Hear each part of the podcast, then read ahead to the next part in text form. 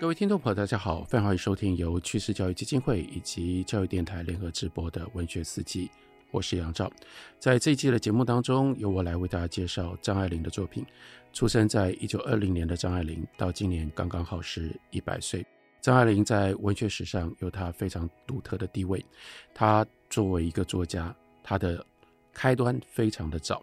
她曾经写过《我的天才梦》。这是他最早的作品之一。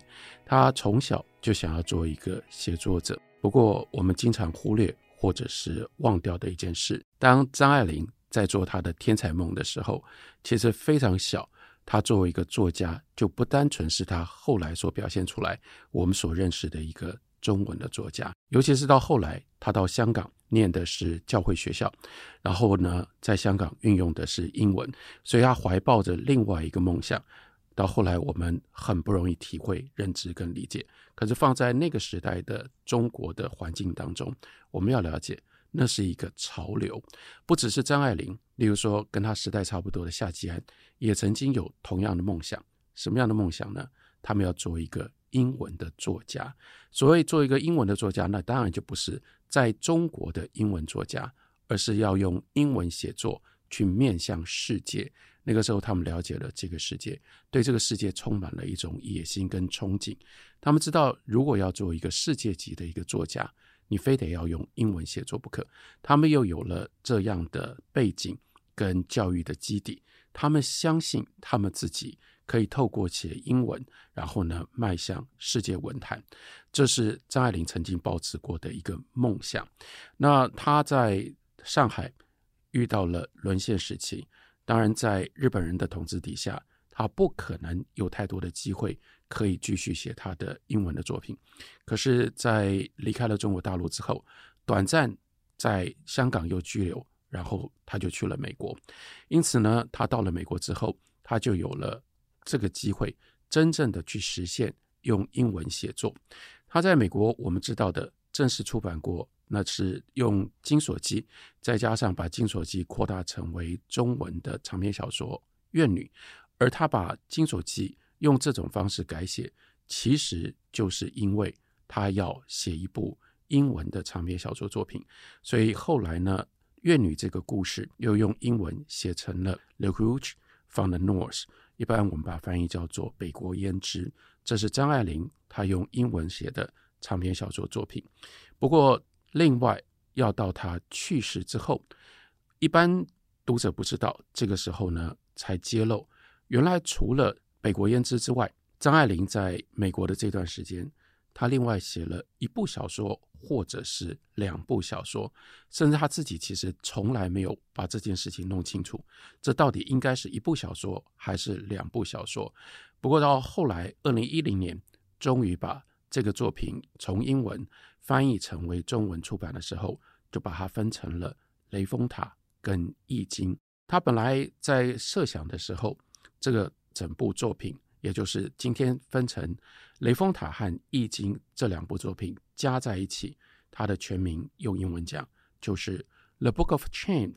因此，其实因为它是用英文思考的，当我们要把它再翻回成中文的时候，是有一点点困难的。因为《The Book of Change》，当然这是《易经》在英语世界里面大家通用的一个翻译的名词。可是张爱玲怎么可能去写《易经》呢？她用这样的一个书名显现出来她的野心。一方面，她要让人家一看就知道这跟中国有关；另外一件事情，她就是要运用在英文把《易经》翻译成为《The Book of Change》。他要写那个变化，而且他要写的就是以变化为主的中国的历史或者是中国的社会。我说这个书名显现出他的企图，他的野心，因为这样的一个书名，不管任何一个人来看，都会晓得说：“哎呀，这一定是来自于中国的故事，这一定是跟中国有关。”你很难再想象出任何用英文所写的书名标题。有那么直接的一种 exoticism，那样的一种异国的情调，而且是明确的跟中国连接在一起。另外，他的企图，他的野心，也就是要让人家觉得这是一个非常中国的一部作品，因为他用的就是大家会能够想象到代表中国，或者是说代表中国的那种神秘性，代表中国的智慧，代表中国必然是西方没有的一种东西，那不就是《易经》吗？他用这种方法写了他的这一部小说，那这部小说洋洋洒洒写了七百多页，这是为什么？我们到后来在二十一世纪把它翻译成为中文出版的时候，必须要分成两部来出版，这是主要的理由。这部小说作品到底他写了多久，又经过了多少的修改？在他跟宋琦还有邝文美的信里面。大概知道，可是也没有那么样的明确。我们比较明确能够知道的是，他一九五七年开始写这一部英文的小说作品。那可是呢，这部小说作品写到什么时候就没有那么明确了。大致到一九六四年，是我们现在所看到的这个定稿。那为什么结束的时间不容易定呢？因为这部小说的命运不是那么样的顺利。虽然在给宋琦的信里面。张爱玲自己说，她写这个小说呢，写得有滋有味。为什么她写得有滋有味呢？因为这个小说从一个角度来看非常容易写，都是从她自己的生命记忆里面去取材。那有滋有味，因为都来自于自己的记忆。可是，在整理这些回忆的过程当中，我们也不要忘了，她又是用英文写的，因为是用英文写作，又跟在用中文写作。有很大的不同。我们从读这部作品，大概就可以体会到两项非常不一样的地方。一个不一样的地方，那就是他心里面有着美国的读者的想象，想象说，哎，美国读者大概想要读什么，所以他会对于那些叫做最中国的，或者是说最古老，有着那种古老气息，没有受到现代的冲击洗礼的那部分，他会。自然的认为，那美国读者一定会想要看这些东西。我们更不要忘记说，在张爱玲写《The Book of Change》之前，就已经有在美国大红特红，变成了大畅销书。后来呢，作者甚至曾经得过诺贝尔文学奖的赛珍珠所写的《大地三部曲》，也有林语堂用英文所写的，包括《京华烟云》等等。这些英文的小说，他们都展现出一种中国情调或者是中国情怀，想象着那样的一种美国读者，他们读过了 Pearl Buck，他们读过了林语堂，那张爱玲就觉得说，他们应该会对这些东西有兴趣，所以在小说里面，这对他来讲一点都不是问题。他的成长的过程当中，我们之前也跟大家介绍过，那样一个带有非常浓厚。满清遗老气息的这样的一个家庭，他们的在他成长的过程当中，他的家庭里最不缺的就是这种古老的气氛。那样一种古老的气氛，他把它捡拾起来，对他来说是轻而易举。那这样的东西过去在中国的时候，其实张爱玲写的非常的少。他为什么不写？一方面是他大概觉得，他中国的读者，尤其是上海的读者，自己家里都有这套东西。这些东西大家都熟悉，他写了没有那么多人会感兴趣，所以相较底下，他去写的是上海或香港那种特别情境底下的都会男女跟都会生活。可是这个时候，当他要写英文，当他要写给美国的读者看，他就把这些东西通通都叫唤回来，而且因为是用英文写，他就产生了第二个效果。他会觉得这些过去在中国，他认为太过于琐碎，而读者不会有兴趣，不应该写、不值得写、不需要写的东西，变成用英文写起来的时候，就煞有介事。因为经过了这个翻译的过程，他就不再那么样的琐碎，就感觉上好像变得更加的重要了。然而，我们必须说，就是因为这样。在张爱玲的写作的过程当中，她的写作的生涯，《The Book of Change》，它就有一个特别的地位。这个地位是帮助张爱玲，除了她原来用散文的方式所留下的一些回忆，这是一个最完整的，让她把自己成长的经验、成长的过去，用这种方法把它留下来。甚至之前跟大家介绍的小团圆，如果对照看的话，我们也就知道，其实小团圆的主要的内容，也就是来自于《The Book of Change》。换句话说，张爱玲是其实她是先用英文写过一次之后，等到一九七零年代，她写小团圆，她把用英文写过的这些材料，一来呢，再用中文写；二来呢，因为她已经写过一次了，所以她就经过了整理。之前也跟大家讲说，小团圆相较于张爱玲虚构的小说。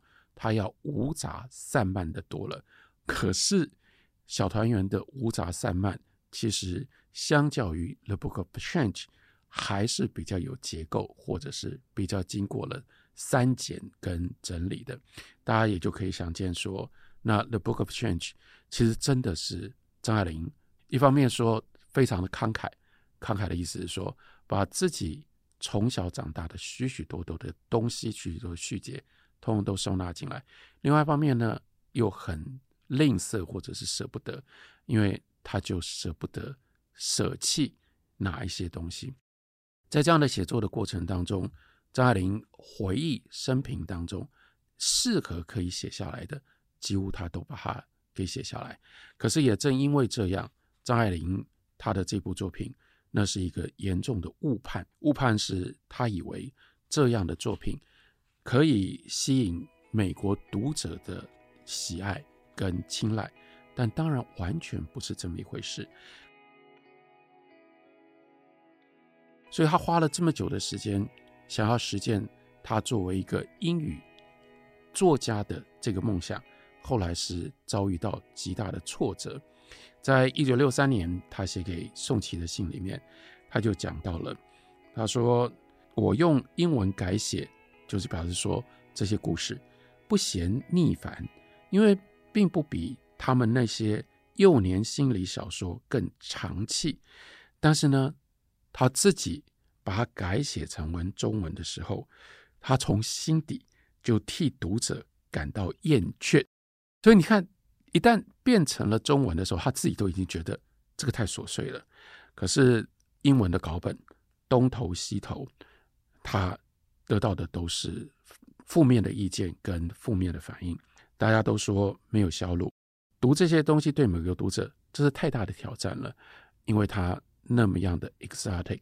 更麻烦的是，它里面写了好多好多不同的角色，这些角色的名字呢又很不容易记，有这些障碍，就使得出版社根本对出版这部作品没有兴趣。那所以一直到他去世。这一部应该是他写过的最长的长篇小说作品，英文的稿本长达七百页，就从来没有能够销售，没有能够卖得掉，基本上他是不可能出版的。到他去世二零一零年这个时候呢，宋怡朗他才做了这个决定，由华冈出版公司安排找了人把它翻译成为中文。那这个。很重要的一件事情是补上了，让我们了解，在小团圆开场，也就是那个时候，张爱玲已经到了香港去念中学。在这个之前，他的生活、他的成长究竟是怎么一回事？《雷峰塔》这部作品，它的开端就是妈妈的离去，这是非常非常小的时候。张爱玲后来用中文写的作品，基本上她告诉我们的只有，在她成长小的时候，童年，妈妈跟姑姑去了英国，所以长期都不在。所以我们原来所体会到的是 absence，是缺席。不过雷峰塔把这个经验往前推，我们看雷峰塔开场，他是这样写的：琵琶，琵琶呢？因为要把它写成英文，为了让英文的读者容易辨识，所以他给了自己书里面的代表他自己的这个角色这样的一个名字。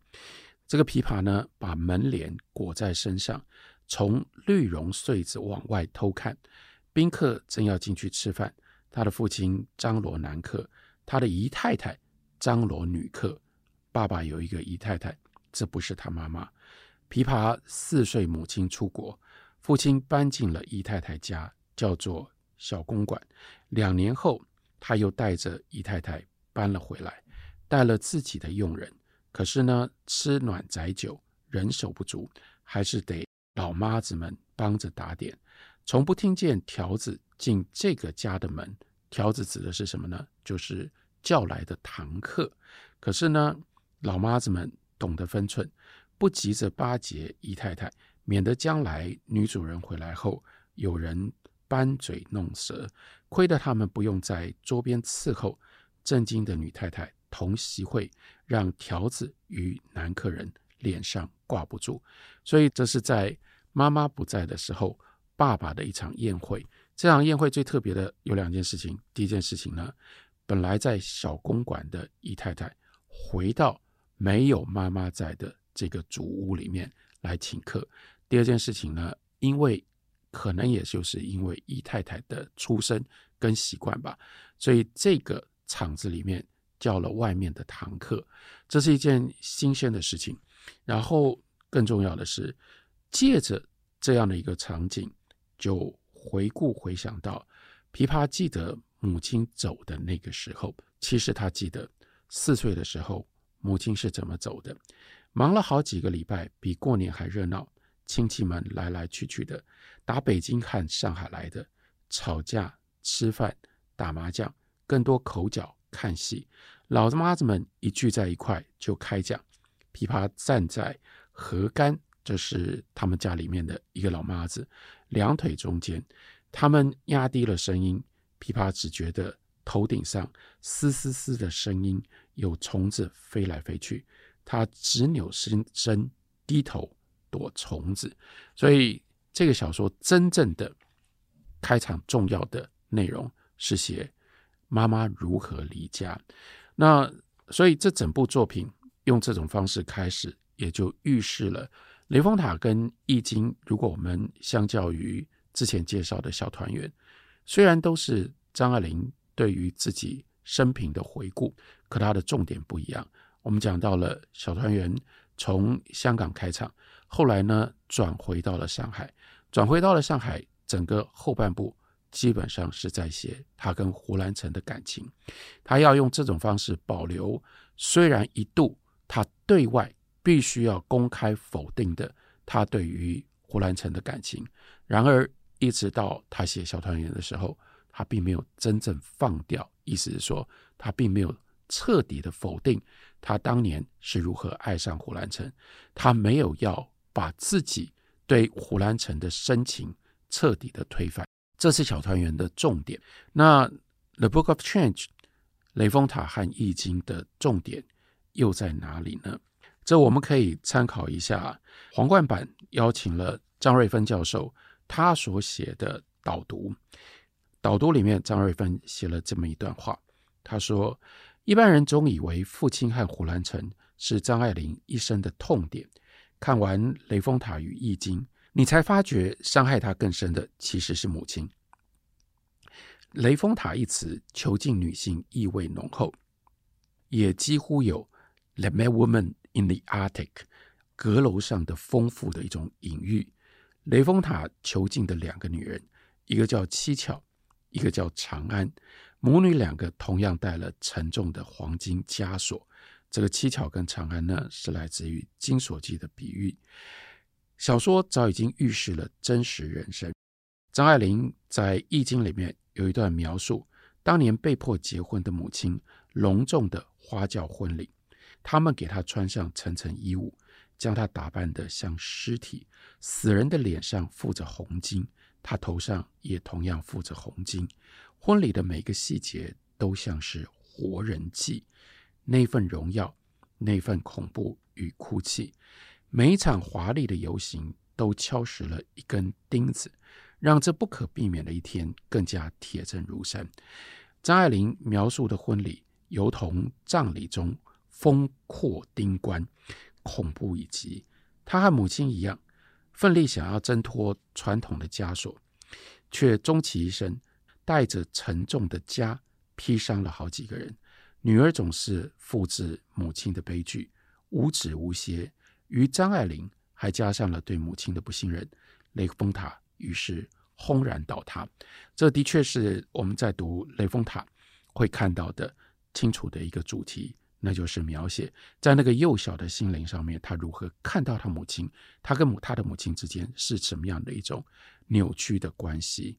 不过，除了母亲之外，我们同样不应该忽略的是，他写母亲的离去，所以在母亲不在的时候，那又有一些什么样的人真正环绕在他成长的过程跟背景当中？介绍小团圆的时候已经提过了，张爱玲作为一个这样旧家庭长大的一个女孩，她有一种特殊、非常特殊的经验，那就是她的生活里围绕着这些下人们、这些侍女们、这些老妈子们，尤其真正带大她的，其实是这些老妈子。小团圆写了一部分，不过更完整、更多的，其实是在雷峰塔里。张瑞芬的这段文字的的确确，他就点出了雷峰塔非常重要的一个主题，这是张爱玲跟她母亲之间的关系，而且从更幼小的那样的一种经验当中投射出来，比小团圆里可能更加的尖锐。不过，同样我们不能忽略的是雷峰塔小说里的另外的人物、另外的主题，因为毕竟写的是母亲离去的状态底下的。小孩，母亲离去了，那谁还在呢？我们之前也跟大家介绍过，张爱玲在旧家庭里面长大，还有一个非常重要的经验，就是身边有很多下人，这些下人有侍女，更重要的有老妈子。老妈子是真正实际上把这些小孩带大的。小孩长大的过程当中，绝大部分的时间不是跟母亲在一起，母亲不在；不是跟父亲在一起。而是跟这些老妈子在一起，当然中文里面称之为叫做老妈子。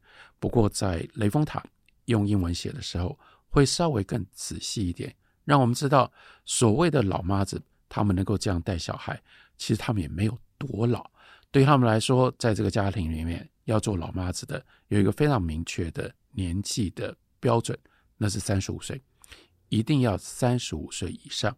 为什么一定要三十五岁以上呢？因为意味着三十五岁以下的女人对于家里面的其他的男人还有吸引力。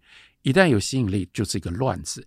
这个乱子呢，往上可能会跟男主人发生什么事，往下可能跟其他的男丁，包括长工发生什么事。所以一定要三十五岁以上。那可是在这个家里面，其实就有一个老妈子。他是为了要取得这样的一个职业，他欺骗，实际上只有二十九岁，他骗说他已经超过了三十五岁，是用这种方式混进来的，所以我们大概就可以更明确的知道他们的年纪大概是如何。那老妈子跟老妈子之间呢，有很复杂的关系，他们都是人，而且他们的关系也就会影响到这些小孩彼此之间的感受。